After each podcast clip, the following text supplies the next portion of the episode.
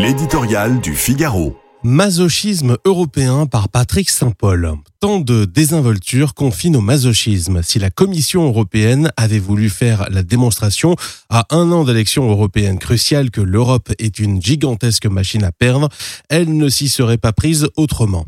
Tous les voyants étaient au rouge pour la nomination de Fiona Scott Morton au poste d'économiste en chef à la direction générale de la concurrence.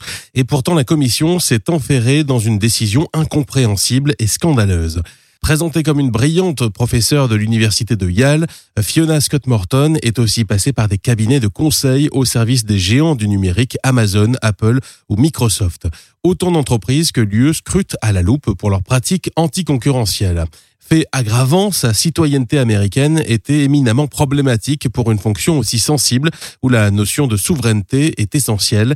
Elle était censée défendre les intérêts des citoyens européens face aux GAFAM américains pour diriger l'instance chargée de lutter contre les monopoles, à l'heure où l'UE se dote d'un mécanisme visant à contrer l'influence des mastodontes du numérique, Bruxelles dit avoir choisi le meilleur candidat. Pourtant, Scott Morton n'était pas une inconnue. En poste à l'antitrust dans l'administration Obama, elle a encouragé la domination des big tech. Sous sa surveillance, elles sont devenues des monopoles, à tel point que Joe Biden ne l'a pas recrutée. Comment justifier alors cette entorse à la règle, voulant que l'UE attribue ses postes clés à des Européens? Précipitant le renoncement de l'américaine, l'intervention du président de la République a été salutaire.